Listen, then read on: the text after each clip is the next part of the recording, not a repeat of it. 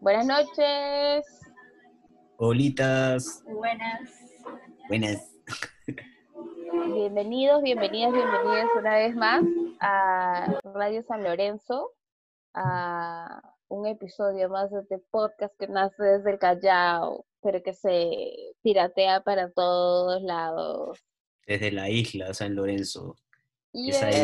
La isla vecinita de todos.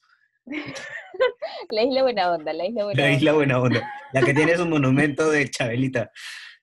La isla que tiene monumento Chadelita. Eh, vamos a presentarnos. Eh, yo soy G, eh, tengo 26 años, estudio ciencia política y vivo en el Callao Bellavista. Eh, yo soy Eru, tengo 29 años, soy diseñador gráfico y vivo en Callao. Yo soy Trace, vivo en Callao, Callao, Callao. Tengo 18, es que se llama esta zona porque nunca Ya. se se ríe. Tengo 18 años y estudio ciencia política también. Relax. Ya, y esta, esta noche vamos a hablar acerca de eh, el orgullo LGBT. Eh, tal vez, Eru, nos puedas hacer un resumen de por qué eso se considera el 28 de junio, el día central del orgullo LGBT. Eh, bueno, recordando un poco más o menos la historia dentro de la comunidad LGTBIQ, eh, un 28 de, de junio de 1969, en Estados Unidos, en Stone, Stonewall, que es un bar este, LGTB, eh, fueron, digamos, hubo una redada de, de parte de las policías que empezaron a agredir, a golpear y a hacer un montón de desmadres contra la comunidad, ¿no? Y, y eso no era la primera vez, ¿no? Que pasaban esas cosas.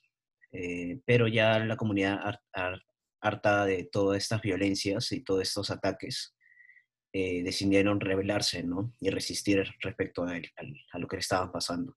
Y ahí fue, digamos, lo que se dice, ¿no? La, la primera marcha de orgullo, o prim- o la primera este, visibilidad del orgullo fue eh, realmente una redada, pues, ¿no? Fue Una realmente revuelta. una resistencia y una revuelta.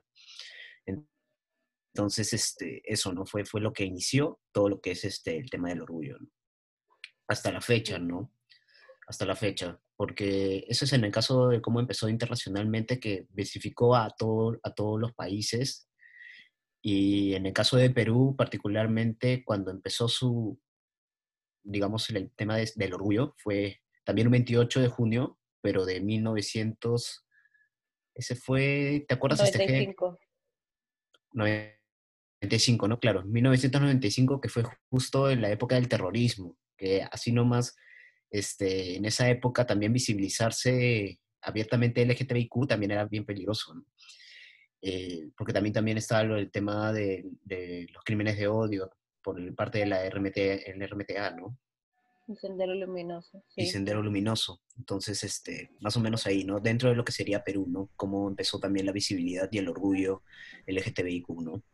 Eso. Claro, y en, en 1995 eran a lo mucho 20 personas. Sí, eran, eran cinco gatos, seis gatos, así, bien, bien cortitos, pero conforme fueron pasando los años y hubo más visibilidad de la comunidad, también este, varios, varias y varias empezaron a salir y también sentirse protegidos en base a eso, ¿no? Y ahora las marchas son súper, súper grandes, que no solamente están parte de gente LGTBIQ, sino también gente al- aliada que nos, apoya, ¿no? Porque lo que todos buscamos es en realidad este, que se respeten nuestros derechos y nuestras identidades, ¿no? Como, como seres humanos que somos todos. Exacto.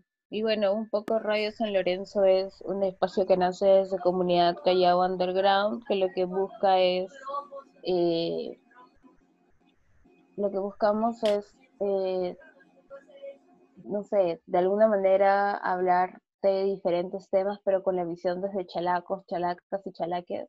Y eh, bueno, Radio San Lorenzo es ese espacio en donde esta visión se materializa y se, se puede generar diálogos, se puede generar conversaciones, ¿no? Que obviamente hay un montón de chacota, hay un montón de, de, risas y, de bromas, pero es para aligerar un poco, ¿no? Eh, los temas que, sí consideramos serios e importantes tocar, ¿no? Esperemos que este episodio les guste y, y nada, que vive el orgullo. Y hay, Que agradecerle, hay que agradecerle a nuestra primera auspiciadora, la señora Chabelita. Siempre, siempre, va a estar, siempre va a estar mencionada. Sí o no, ya quedó Chabelita Les Tokio, nuestra primera Chabelita Tokio. Nos, ha brindado una cuenta premium para poder hacer estas reuniones y ya no tener este, estos cortes eh, que teníamos antes. Así que un aplauso para, para Chabela por dejarnos hablar. Una cosa más, una cosa más. No me acuerdo dónde lo leí. Creo que fue en algún chat de WhatsApp que alguien puso nuestra existencia es resistencia. Ajá. Y me pareció súper paja. En Cuscas. Ah. Ay, ups, me pareció haber leído algo, no sé en dónde, pero ah, por ahí, no sé. Ah. No, lo siento. o sea, de su propia colectiva. El cherry, O sea, o sea, de su propia colectiva y se hace la loca. Pues. No, realmente he olvidado dónde lo había leído. Ah, ya, ups, no sé pues. dónde lo he leído, o sea, no sé dónde lo habré visto. No sé dónde lo he leído, ya pues. Desentendida total, ¿no? No, Ay, pero sí, sí, nuestra existencia es una resistencia, ¿no? Y es una revolución también. Así que hay que continuarla, hay que seguir no solo existiendo, sino hay que continuar la, la revolución que le empezó gente trans, afro y latina, ¿no? En un contexto tan complicado como es eh, vivir en un país que no es el tuyo, ¿no? Eh, y vivir en un país eh, tan racista y de supremacía blanca como es Estados Unidos, ¿no? Y en los años 60, peor aún. Entonces, hay que continuar la lucha que nos dejaron nuestras ancestras y nuestros ancestros eh, y que, continúe, pues que vive el orgullo. Que no solamente es en junio, que vive el orgullo. en junio, es en, es en, todos la, es en todo el año. Todo el año, toda la vida. Y es yeah. Hasta la muerte. Hasta la muerte.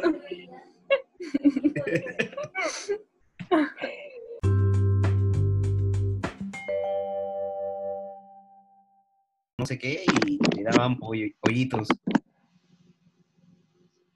Loco. Yo quiero pollitos. Yo quiero pollitos. Pero no los pongas en una olla, por favor.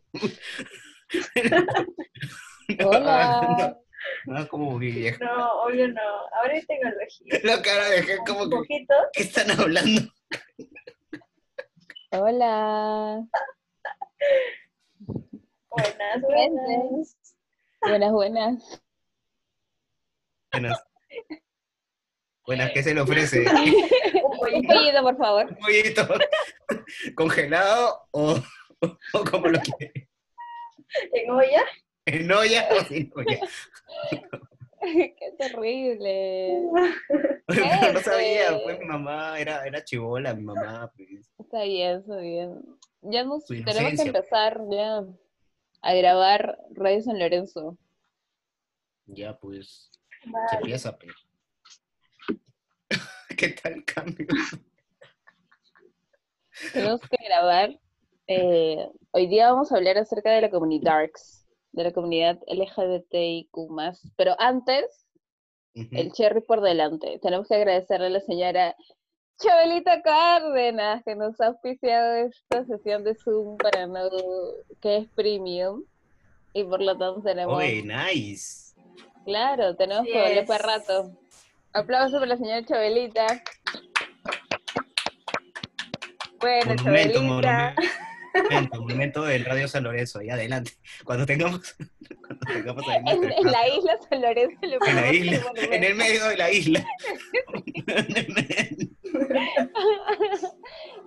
Gracias, señora Chabelita. Nos oficios, nos la ha hecho linda. ¿Para qué negarlo? ¿Para qué mentir? Sí, gracias, gracias por el auspicio, por el auspicio a Radio San Lorenzo. Oye, nuestro ya- primer auspicio está nice. Sí, uh, que vengan más, que vengan Que se más. vengan más. ¿Sí o no? Ya. Bueno, pues ahora vamos a hablar acerca de la comunidad pero antes hay que dar las redes sociales donde nos pueden encontrar. A Radio San Lorenzo le pueden encontrar como Radio San Lorenzo en Twitter. Y a Comunidad Callao Underground le pueden encontrar como CCU Hip Hop en Facebook, Instagram y Twitter. ¿Ustedes quieren decir dónde los pueden encontrar? ¿En sus arrobas? Para que tengan seguidores. Síganme en People. Síganme, people. Síganme lo No, bueno, en síganme lo bueno. Síganme.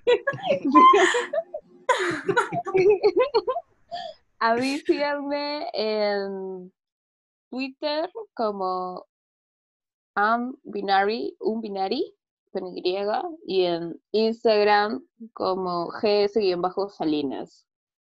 Más naki. ¿Qué tal, Cherry? hoy? Claro, ¿ves? ¿no quieren dar sus redes ustedes?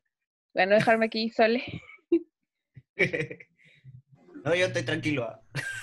Yo, yo- yo igual, yo igual. ¡Ay! Promoción del evento de Durmi. Es como de la nada. ¿Qué? El, ¿Qué, el evento qué de pasa? Durmi. qué pasa con, con Durmi? ¿No va a haber un evento de gestores culturales? Ah, sí. Sí, este. Durmi, bueno, que es mi, mi compañera, mi pareja, este, va a tener un evento de gestores culturales en el Fiat. Y va a ser el día sábado a las 5 pm. Pueden estar ahí. Va a haber bastantes ponen- ponentes sobre gestión cultural. Sí. No, y Sí, ¿no? Y otro detalle más, también está lo del formulario trans masculino, que varios colectivos este, trans masculinos y activistas independientes estamos este, sacando un formulario para poder recopilar información para ayudar a más chicos y chicas, ¿no? Este, que estén vulnerados en el, el estado de la pandemia, ¿no? Eso. Pueden seguir eso en las redes de varios colectivos, este, incluyendo también en mi, en mi Facebook, que es este, Erudías. Ahí lo pueden encontrar, el formulario y ya. En su Instagram también. ah, bueno, sí, mi Instagram también, pero no, no- ahí no se ve, creo. No sale. Está en el, el link de la descripción. Ah, sí, mi link, sí, mi link, mi link sale en el Instagram, en mi video. Ahí lo pueden encontrar también, si tienes razón. Pero ¿cómo te buscamos en Instagram? Ah, como, este, como Erudías, pues. Pero tiene otro nombre. Ah, nombre el, otro, el otro nick ese. Claro, pues. Ah, este, está como Wolf Moon, Wolf, rayita abajo, Moon, rayita abajo, Ice, de ojos. Ok. O sea, ahí en mi bio se puede encontrar este, el link del, para el formulario, ¿no? Y la próxima semana va a salir una campaña. Ahí pueden estar atentos también a eso. En. Excelente. ¿Qué le pasó? En un fondo de discoteca. El Trilce está en la En discoteca. la discoteca. En la disco bailoteo. Chabelita auspiciando esto. De cuando Oye, sí. jugueteo. eh. Oigan, gente. Hay que ir a lo serio. Todos pues. nos vamos a tatuar el nombre de Chabelita en nuestro, en nuestro porque En nuestra, nos ha en nuestra auspiciado. nalga derecha. En nuestra nalga derecha, así como en la nalga derecha de sus con el 13. Con el 13. Noventas. Genial, Sí. genial. Así, tal cual. Bueno, ya, el tema principal de la reunión de hoy, mis estimadas, La comunidad. Es la comunidad de la comunidad. Más. O, en realidad hay bastantes variantes sobre las siglas que se utilizan. Está la LGBTTIQ, la GBTI más, la G- LGBT em, ANB, la visto que también LGBT, ponen la T primero, alucina. sí, la TLGB, o ponen la GLTB. En realidad es como O LBT también. LGBT No cuentan a la G. también. sí, también. he visto de, de, todo con las siglas, pero va más allá, o sea, la comunidad de diversidad sexual y de disidencia de, en identidad de género va más allá de este, las siglas, ¿no? Creo que es, es una comunidad compuesta con personas que, que va más allá de las siglas, aunque eso no quiere decir que, que le restemos importancia a las siglas, ¿no? Porque por algo están ahí. Mm, sí, pues. Pero a ver, por ejemplo, en mi caso, yo soy una persona de género no binario, Tanto las siglas de identidades como de orientaciones, pues. Exacto. Bueno, en mi caso, yo, soy un chico transmasculino, este, heterosexual. Y... ¿Qué dices tú? ¿Tú, Tilce, qué eres? Yo soy Tilce. ¿Qué, ¿Qué Pokémon eres? Problemas técnicos. ¿Qué, ¿Qué, Pokémon eres? Dentro de la gama de todos. De todas las siglas. Tienes problemas técnicos en la discoteca. problemas en la discoteca. que la discoteca no la auspicia Chabelita, pues. Sí. Emprendimiento, es autogestivo, es autogestivo. Bueno, yo, yo soy mujer cis, bisexual. Eh, sí, yo soy yo soy, aparte de, de PAN y NB, soy eh, demisexual. Y es que se ha abierto una gran cantidad de, de sexualidades a partir de lo asexual y sus variantes, y de lo romántico sexual y sus variantes. No, porque también está el de mi, de mi román, de mi aromántico y está el de mi sexual, ¿no? O sea, están esas dos variantes, sí, sí. Sí, entonces es importante reconocer las nuevas, las nuevas eh, identidades que se van forjando, que en realidad son identidades complementarias, pero son identidades al fin y al cabo, ¿no? O sea, de hecho creo que son identidades que ya estaban, ¿no? Alucina, porque creo que simplemente ahora tienen ya un nombre, por así decirlo, y una visibilización un poco más mayor, ¿no? Igualito se, eh, fue conforme a otras identidades y orientaciones han ido también saliendo, ¿no? Y yendo identificándose constantemente con ello. Entonces, este, ya han generado empoderamiento en base a ello, ¿no? También, igualito como la comunidad intersex, ¿no? Que también está cada vez saliendo y teniendo también protagonismo dentro de sus propias luchas. Concuerdo, concuerdo. Creo que son identidades no es como que otra persona X. Pero la gente también como que se esfuerza en seguir invisibilizando. Como que, por ejemplo, he escuchado a gente que dice, ¿por qué, ¿por qué se inventan esas cosas? ¿no? Y es que, o sea, para esas personas, tipo, ya era parte de su, su identidad, ¿no? Eh, y otras que juzgan la presencia o la visibilización de eso porque ya está normalizado de alguna manera. O sea, no normalizado como que todo el mundo lo acepte, pero que existe, ¿no? O sea, no, creo que me estoy enredando. No, o sea, entiendo tu punto. Pero no sé si se entendió. Sí, el hecho de que la sociedad invisibilice y cree que nos estamos inventando unicornios o que nos queremos volver animales o, que, o eso de la pedofilia o que asuman lo de la zoofilia. el MAP no pertenece a la comunidad LGTB. El MAP no pertenece. No. pertenece. Estamos, o sea, la comunidad LGTBI más lo detestamos, lo aborrecemos, estamos en contra de ello. O sea, la pedofilia es un delito y fin de la historia. Sí, exacto. Exacto, pero sin embargo la sociedad se ha encargado de pensar todo o de exponerlo de manera contraria, como si nosotros quisiéramos llegar a esos extremos, cuando lo único que queremos es que se respeten nuestros derechos y que se nos otorguen y que el Estado garantice nuestros derechos.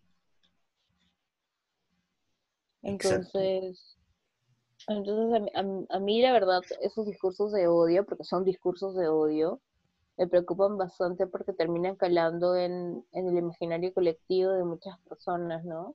Y muchas personas terminan asumiendo y diciendo, ah, no, es gay, entonces quiere ser mujer, o entonces es un pedófilo, o entonces no puede estar cerca a niños, y ese tipo de cosas cuando es todo lo contrario, ¿no?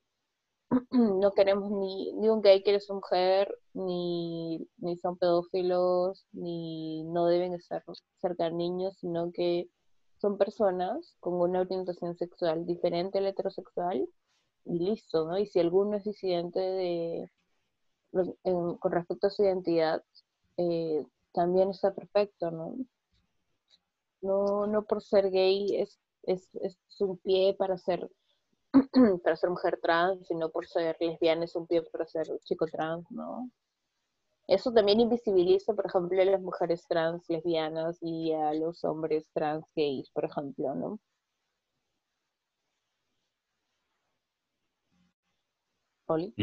O cuando son pan también, o zombie, también se les cuestionan.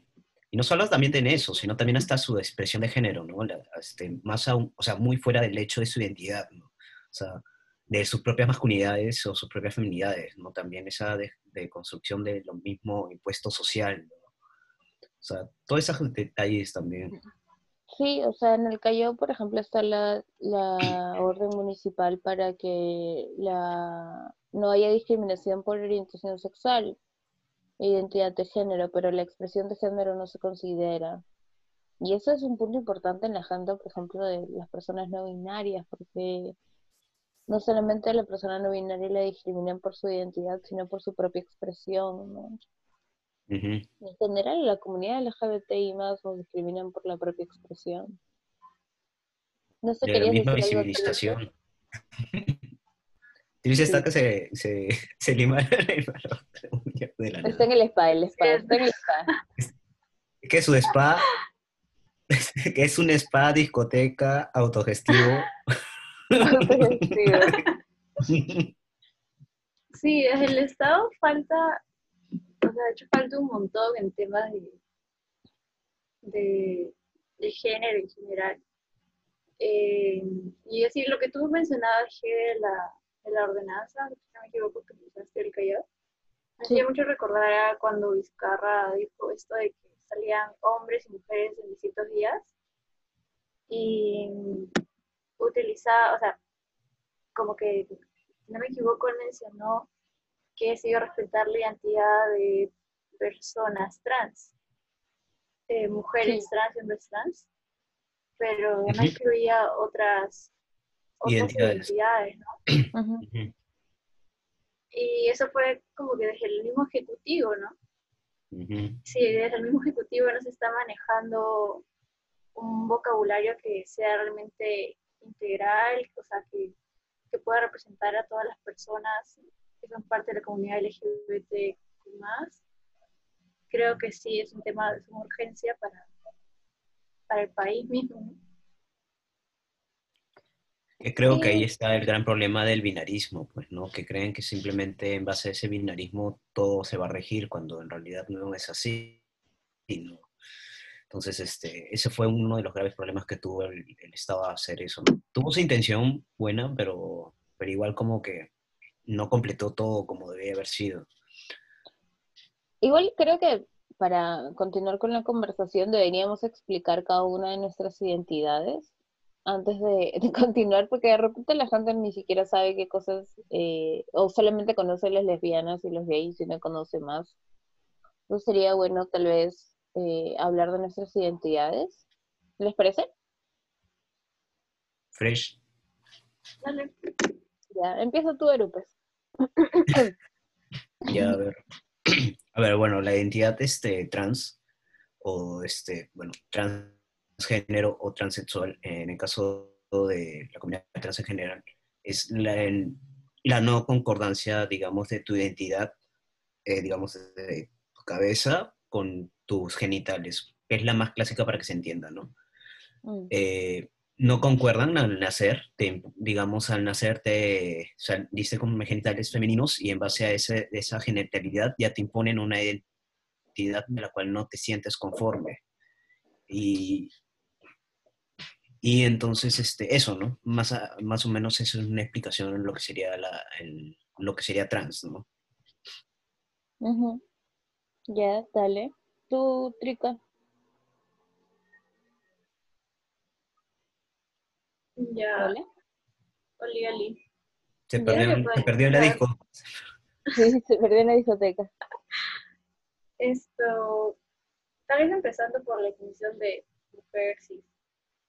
Eh, o sea, soy mujer, sí, sí, eso significa de que así, es como lo contrario a lo que explicó Aaron. en realidad es como que yo nací con genitales femeninos y me identifico con el género que se le asigna a esos genitales. Entonces, estoy como que no, no me he sentido no identificada por ellos. Ok. Ok, se perdió. ¿Aló? Literal se perdió. Se fue a bailar, se fue a bailar. Se fue a bailar que pusieron, le pusieron su Zafaera. música, la canción. Sí. Se pusieron zafaera y se fue a bailar Tris. Ay, no, les estoy escuchando súper lento y leo súper rapidito. Oh, tu señal, debe ser.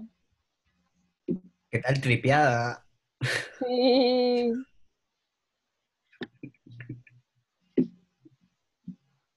Pero ¿Aló? bueno, ¿qué, qué otra identidad habría? Eh, Bueno, en tu caso, pues, ¿qué? bisexual. Eh, No, espérate, pero falta Trilce hablarte de su bisexualidad. Ah, sí, tienes, tienes razón. Trilce, Y ahí falta todo Sí, lo, lo recuperé, lo recuperé. ¡Yeah! Eh, Chabelita, todos Chabelita. felices, ¿no? Oye, Chabelita, presidente regional. ¿ah? Presidente de la isla. ¿Sí o no? Oye, sí, ¿ah? de la que isla le dé su municipio. de Dolores. Sí. Dale, Ya, ya, voy. La bisexualidad es una orientación sexual. Es decir, por eh, que la, me siento atraída por personas de género femenino o masculino. Pero, no sé, está también pensando en, la, en lo pansexual. No sé con Ujú. qué me estoy identificando, estoy en proceso. Pero, Está bien, está bien. Hay todo un Bueno, igual. no, Cuidado. ¿Qué pasó? Oye, Ay, no. batida, batida. Ahí batida en la discoteca. Batida. Batida en la discoteca. mi gato. ¿Qué pasó? Digo, por un momento sentí que yo estoy en peligro también. Que ya quería, ya iba a empezar a correr, ya. Sí, iba a gritar le estaba metiendo primera que. Estaba preparando ya. Ay, ay, ay. Bueno, en mi caso, eh, yo soy una persona de género no binario, es decir, que soy una persona que escapa a la norma de la binariedad. O sea, que escapa a la norma del ser mujer o hombre o lo masculino y lo femenino.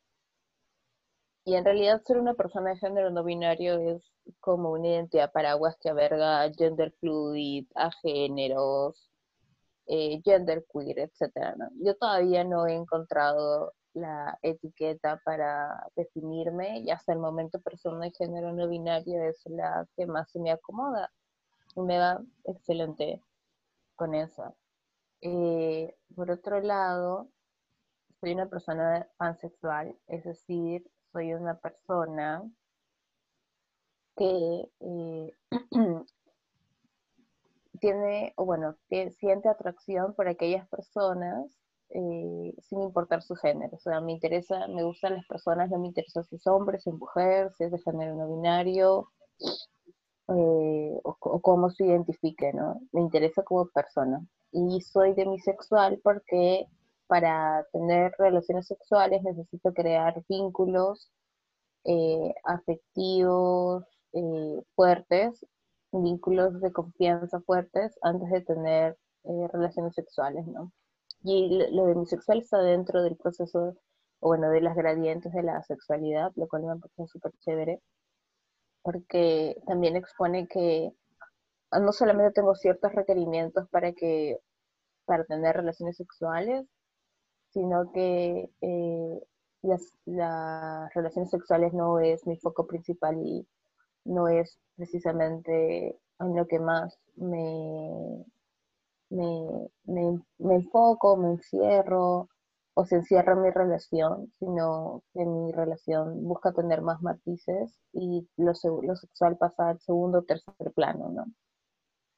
Ahora, es, es todo un debate, pero es súper interesante, me parece también súper enriquecedor este, este, este debate, ¿no? Ahora, lo que yo le decía a Tris es que, claro, hay gente bisexual que dice que eh, no es el género, atracción hacia el género femenino y masculino, sino es atracción hacia gente de mi propio género y de otro género, entonces ahí parte lo vi, y el otro género puede abarcar a personas de género no binario, como a personas trans, como a personas eh, masculinas o femeninas. Este, y hay, todo ahí un debate sobre qué es la bisexualidad o cómo entra la bisexualidad en estos tiempos, porque hay gente que dice que el concepto ha cambiado, hay gente que dice que el concepto se mantiene, etcétera. Y en el caso de la pansexualidad es un concepto un poco más abierto, ¿no? que desde el inicio plantea la orientación, la atracción hacia las, hacia las personas sin importar su género, que es algo que con lo que me siento más cómodo porque bisexualidad y hablar de binarismos es algo que me, genera como un poco de incomodidad todavía, entonces este la, la pansexualidad es, algo con lo, con, lo, que me siento más cómoda en el momento. Entonces, también parte mucho de cómo te sientas cómodo, cómoda, cómode, eh, y con referente a las etiquetas que utilizas de ti mismo, ¿no? De ti mismo, de ti mismo. No sé qué piensan.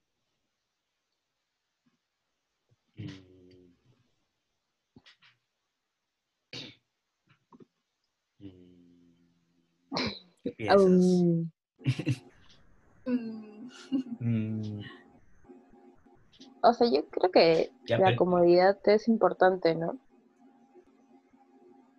Bueno, obviamente. Sí, de hecho. El tema de sentirse cómodo con uno mismo, con su forma de ser y de hecho hasta a veces el tema de la misma deconstrucción y construcción de ciertas cosas, ¿no? Porque siempre sigues en el proceso de irte conociendo, de irte sintiendo cómodo, cómodo, cómodo contigo mismo, ¿no?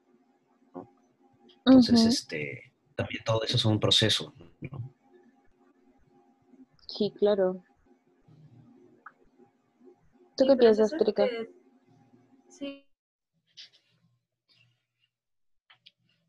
Uy, te perdimos. Muchas veces. Eh. Te quedó pensando. te perdimos por un momento, pero ya retomamos la conexión. Genial, genial, los escucho. Eh, uy, se me fue lo que decía. Ah, que esos procesos de sentirse cómodo, cómoda, cómodo, no siempre son respetados, ¿no? Por nuestro entorno, sobre todo. Mm. Y,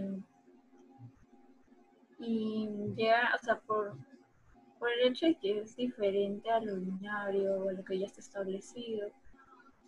Entonces, mm, no sé, si bien tu objetivo es estar cómodo, muchas veces no quieres sentir esa, esa, mm, no sé, que puede, ser, puede llegar a ser violencia también, ¿no?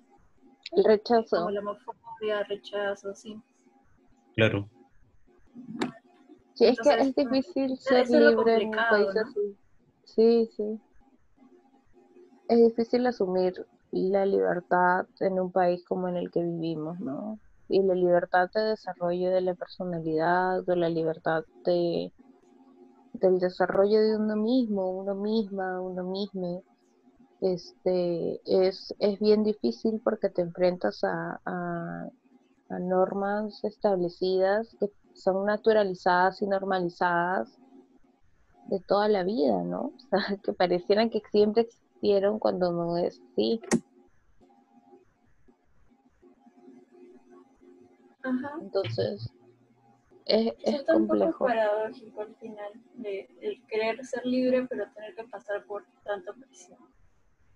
Para salir del closet, no sé cómo fue su salida del closet de ustedes, pero la salida del closet es, sobre todo la familiar, es bien compleja. Sí. De hecho, hasta dentro, o sea, de la de la comunidad trans llegamos a salir del closet hasta dos veces, tres veces, ¿no? Confirmo, confirmo. Entonces es como que es esa situación de estarse saliendo y saliendo, ¿no? Que en realidad el tema del closet no debería existir, ¿no? Simplemente es como que es un concepto que se ha creado en base a las ideas sociales que se tienen, ¿no? que nos hemos tenido que, digamos, esconder de ser nosotros mismos cuando no debería ser. Es que, claro, los padres y la familia en general y la sociedad en general tiene una expectativa específica de cómo debería ser tu vida, ¿no? Y esa expectativa es heterosexual, con éxito. Eh, con trabajo, con familia. Con trabajo y con familia casada, con hijos. Ajá, con hijos, con un perro. Entonces, este, romper eso es, es enfrentarse a la desprotección también, porque es también el entenderán mis padres, entenderán mis familiares, eh, ¿no? Lo que soy, lo que no soy. Y entiendo, eso la gente dirá por qué salen tantas veces del closet, pero es que las primeras veces es la primera vez que sales del closet normalmente es por tu, por la atracción, es lo primero que sientes, ¿no? Y la segunda vez es por tu identidad, porque te das cuenta que tu identidad ha cambiado. No ha cambiado, mejor dicho, que tu identidad va a cambiar para la percepción de tus padres, ¿no? Porque ellos están acostumbrados a tener una hija o un hijo y, bueno, no es lo que tienen. Y eso lleva, si la familia no logra aceptarlo, lleva a crímenes de odio, a violencia familiar súper densa, súper fuerte, ¿no? Y las personas más vulnerables son las personas trans y me atrevería a decir que las personas eh, lesbianas, ¿no? Con las violaciones correctivas, yo conozco eh, a gays que han sido mandados a hacer trabajo eh, duro, trabajo físico forzoso, ¿no? Para, entre comillas, volverlos hombres y dejar de ser. Hay el caso de las violaciones correctivas en el caso de las lesbianas, o el no tomarte en serio cuando dice que eres bisexual. Dicen, mm, no, es una fase, ahorita se le pasa. Este, los padres también asumen eso y en el caso de las personas trans ya es mucho más fuerte porque te botan de tu casa, te dejan de hablar. Hasta te matan. Hasta te pueden matar porque te agreden, te golpean. Entonces, salir del closet no es fácil porque conoces estos antecedentes de tus amigos, de tus amigas, de tus amigues, que han pasado por una situación bien compleja, ¿no? genera miedo. Sí, muchos tienen que, tienen que seguir aguantando esas situaciones por el hecho de que no tienen los recursos necesarios para, para salir de esos espacios. Mm. violencia psicológica, verbal, etcétera. Sí, claro.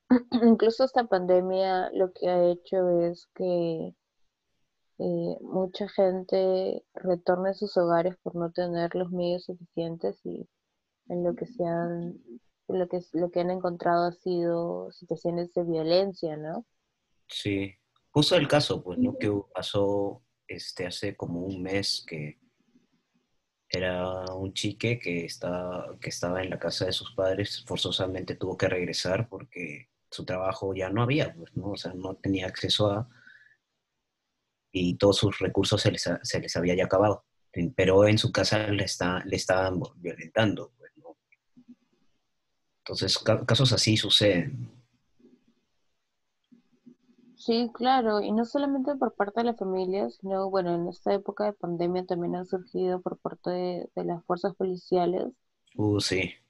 Y ahí tenemos el caso de las mujeres trans que fueron los más visibles, de varios videos en los que las mujeres trans son violentadas por policías o fiscalizadores. En el caso del Callao hubieron dos, ¿no?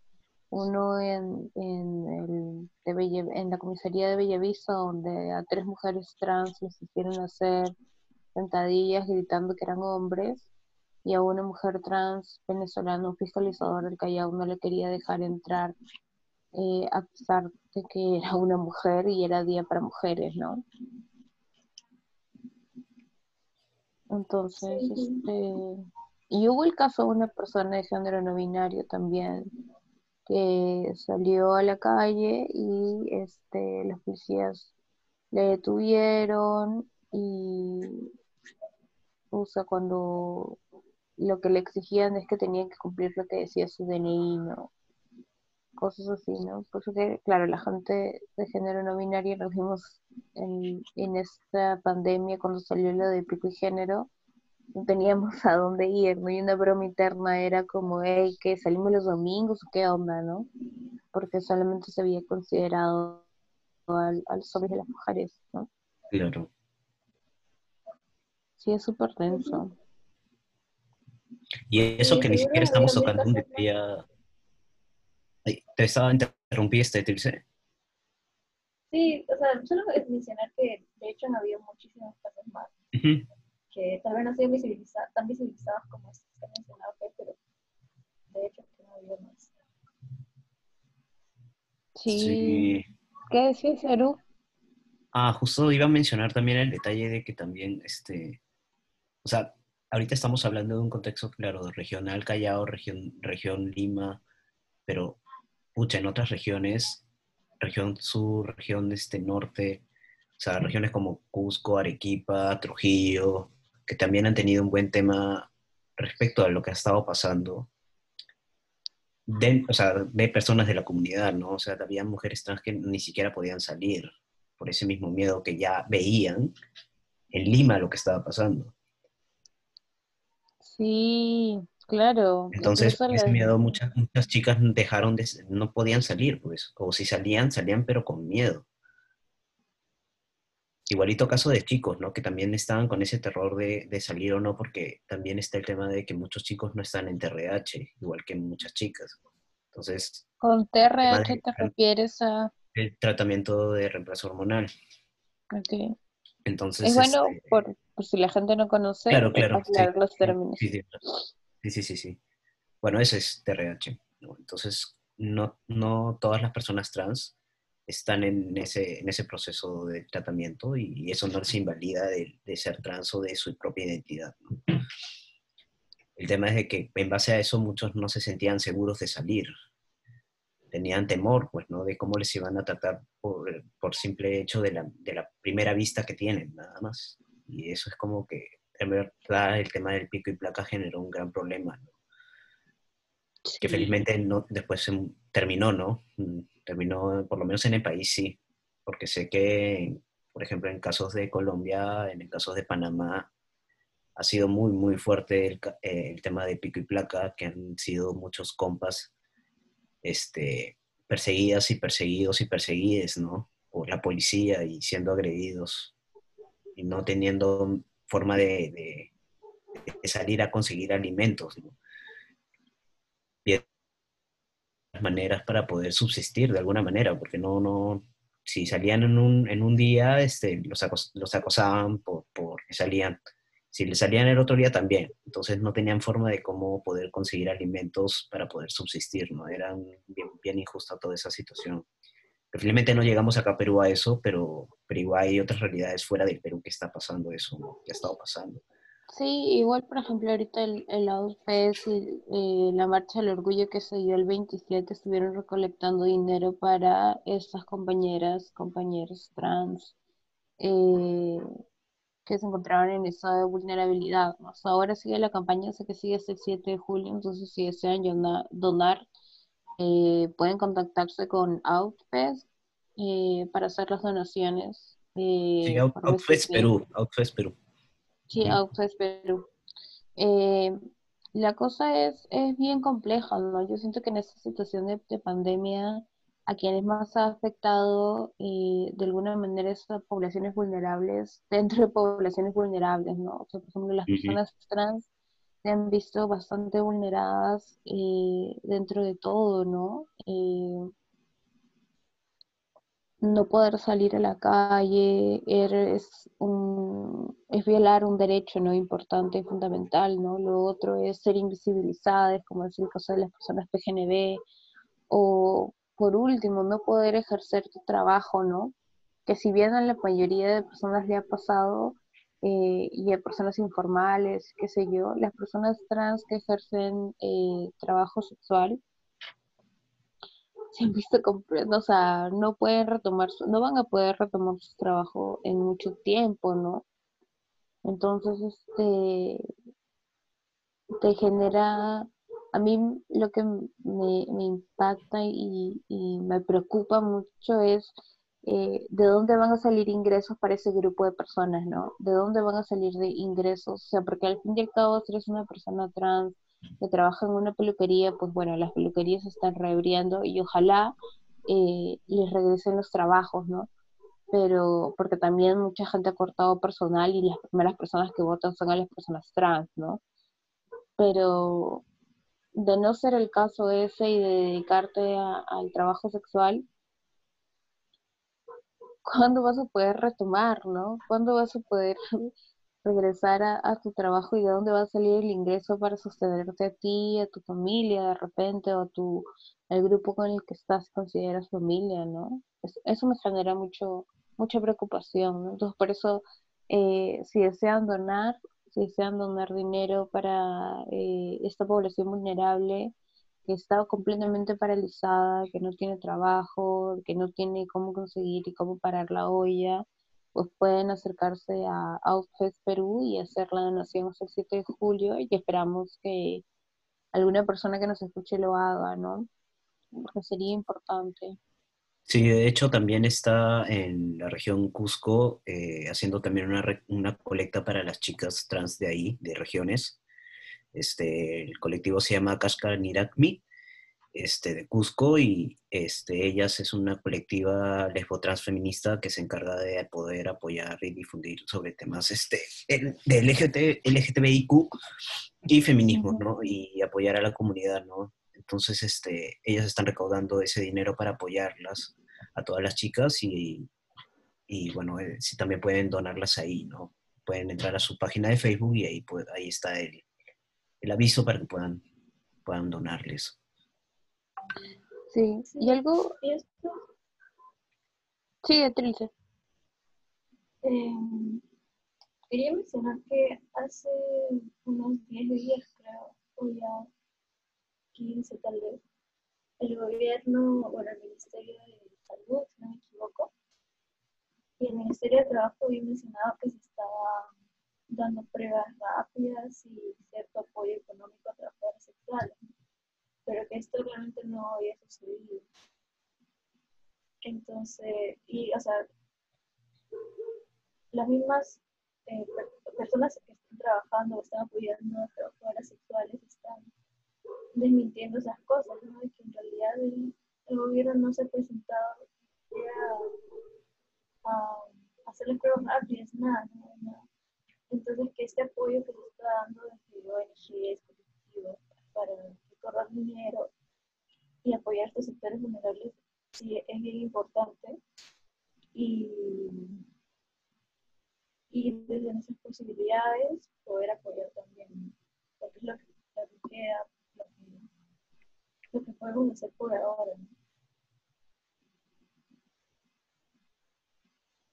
Mm, yo lo que quería acotar es que en el 2019 nomás se presentaron 17 crímenes de odio contabilizados como crímenes de odio.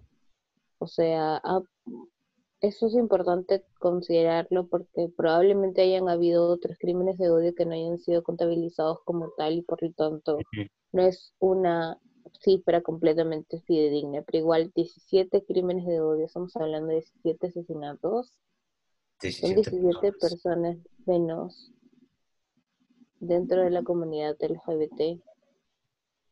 Entonces, eh, yo sí creo, considero que no es una cifra para reírse, no es una cifra para celebrar, no es una cifra para tomar a la ligera, porque son 17 personas.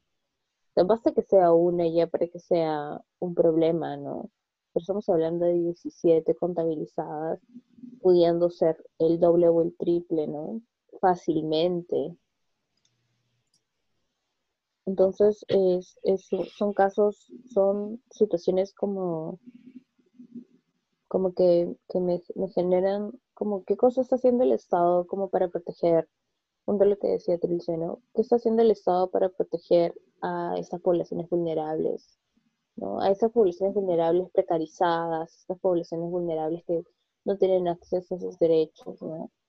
porque, bueno, hay que reconocer que tenemos el privilegio de al menos tener ahorita una casa, un espacio en donde estar, eh, y, podemos tener una conexión y hablar del tema, ¿no? Pero para todas aquellas hermanas, hermanos, hermanes que no lo tienen y a las cuales el Estado no llega, ¿qué, qué, qué puede hacer el Estado, ¿no? Para, para acercarse, ¿no? Yo creo que la ley de identidad de género es el primer paso, ¿no? La ley de identidad de género es el primer paso para acercarse a este a, las personas trans, a las personas de género no binario, etcétera. Lo segundo sería crimen, la ley contra crímenes de odio, ¿no? Que criminalice eh, es a, eh, es este, estos actos, ¿no? Que los considere como, al menos como un agravante. En, tercer lugar sería eh, la ley de matrimonio igualitario, porque hay derechos civiles que las poblaciones LGBT necesitan tener, ¿no? Y por el momento se me ocurren esas, y no sé ustedes qué piensan. Y aparte son las más sonadas, ¿no? Dentro de la comunidad, bueno, esas son casi las, las tres, este, las tres principales, ¿no? Sí. Sí, eso es importante. Bueno, yo lo decía en un orden no aleatorio, sino también en un orden de jerarquía, ¿no? Es importante el reconocimiento de la identidad porque hay personas trans sin DNI.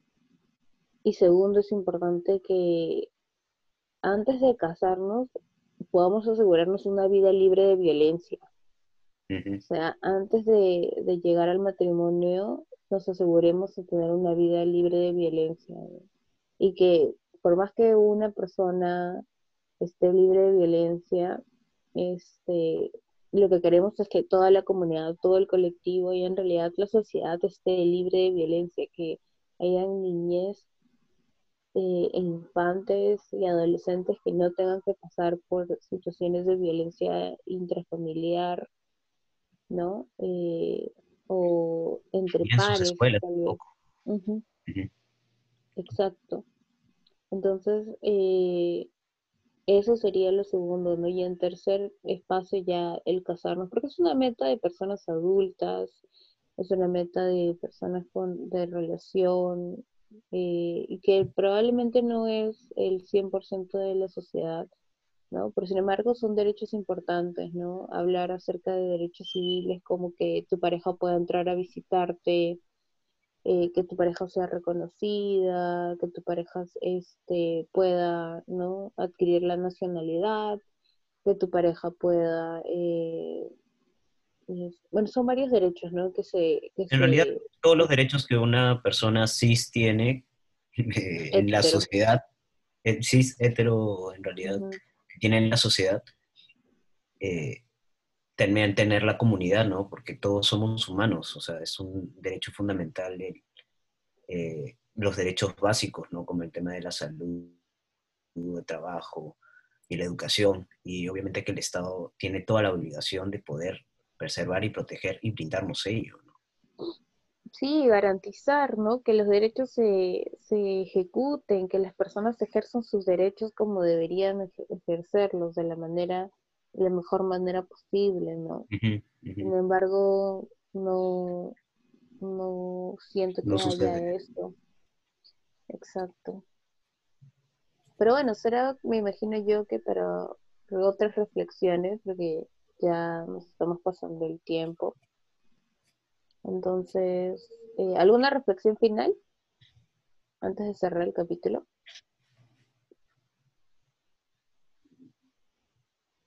¿Algo que quieran decir? Trince, a ver tú.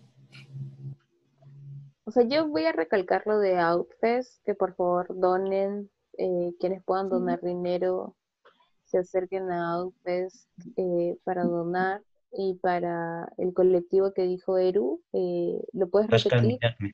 Kashka Nirakmi. Kashka Nirakmi. Kashka Nirakmi, ya. Que se acercan a Kashka Nirakmi y hay otros colectivos que también están eh, juntando dinero para las personas eh, vulneradas LGBTI más dentro de esta pandemia, ¿no? Que se han visto eh, sacadas de sus espacios, eh, que han sido relegadas, exiliadas y que no cuentan con ingresos, ¿no? A ver, tú, eres suelto, pero algo. Hay que agradecer a Chabelita al final también. Hoy sí, de ley. sí, ya ve, Eru, suéltate algo. Eh, no entiendo, ¿cómo qué? Una reflexión final, pues.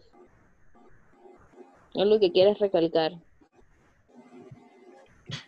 Bueno, pues no, igualito este, a pesar de que sí han habido ciertos avances en algunos temas dentro para la comunidad LGTBIQ, eh, aún hay muchas cosas por avanzar, ¿no? Igual este, quedarnos con los brazos cruzados o quedarnos con el conformismo de ciertas cosas no es lo ideal, sino llegar a, a generar algo más completo respecto a todos los derechos que faltan todavía en cubrir.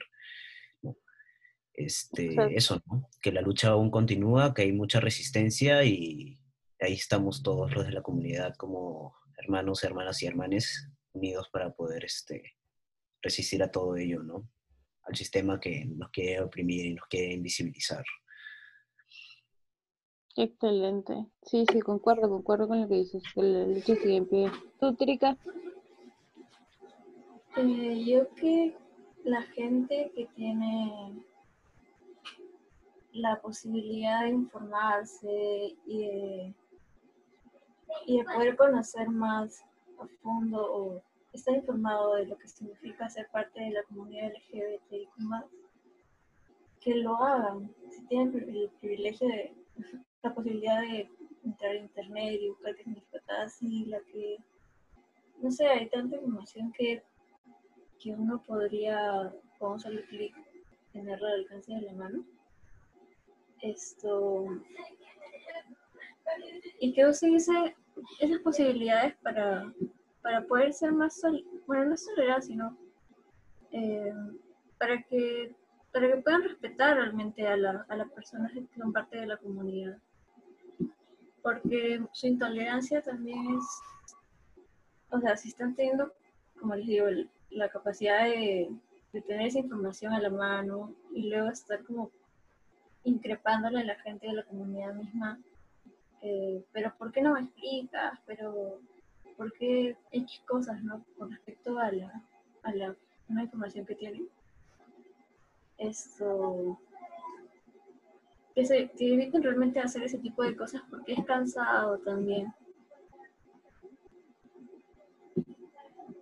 Sí, es verdad, es verdad. Eh, educar y reeducar es complicado, es cansado y es agotador. Y aquellas personas que tienen acceso a la información, por favor, edúquense, ¿no? No esperen que venga su ángel guardián LGBT y más y les diga qué cosa es, ¿no? Háganlo por su cuenta, porque de todas maneras desde, desde nuestros propios espacios podemos apoyar a la comunidad, siendo aliados incluso, ¿no? O aliadas. Si no perteneces a la comunidad, no necesitas hacer tu lucha para participar, ¿no? Puedes ser aliado y pedir un un Perú más justo para todas las personas que lo componen. Bueno, y con eso cerramos, me parece. Hay que agradecerle otra vez una vez más a Chabelita. Chabelita, la... Bravo, Chabelita. y esto ha sido un episodio más de, de, Radio San Lorenzo. Gracias a todas las personas que nos escuchan. Eh, gracias a todas las personas que nos oyen. Mandamos un abrazo y esperamos que continúen escuchándonos y oyéndonos, así hablemos pavadas. gracias, gente. Gracias, gracias por Sí, escucharnos. gracias. Síganos en nuestras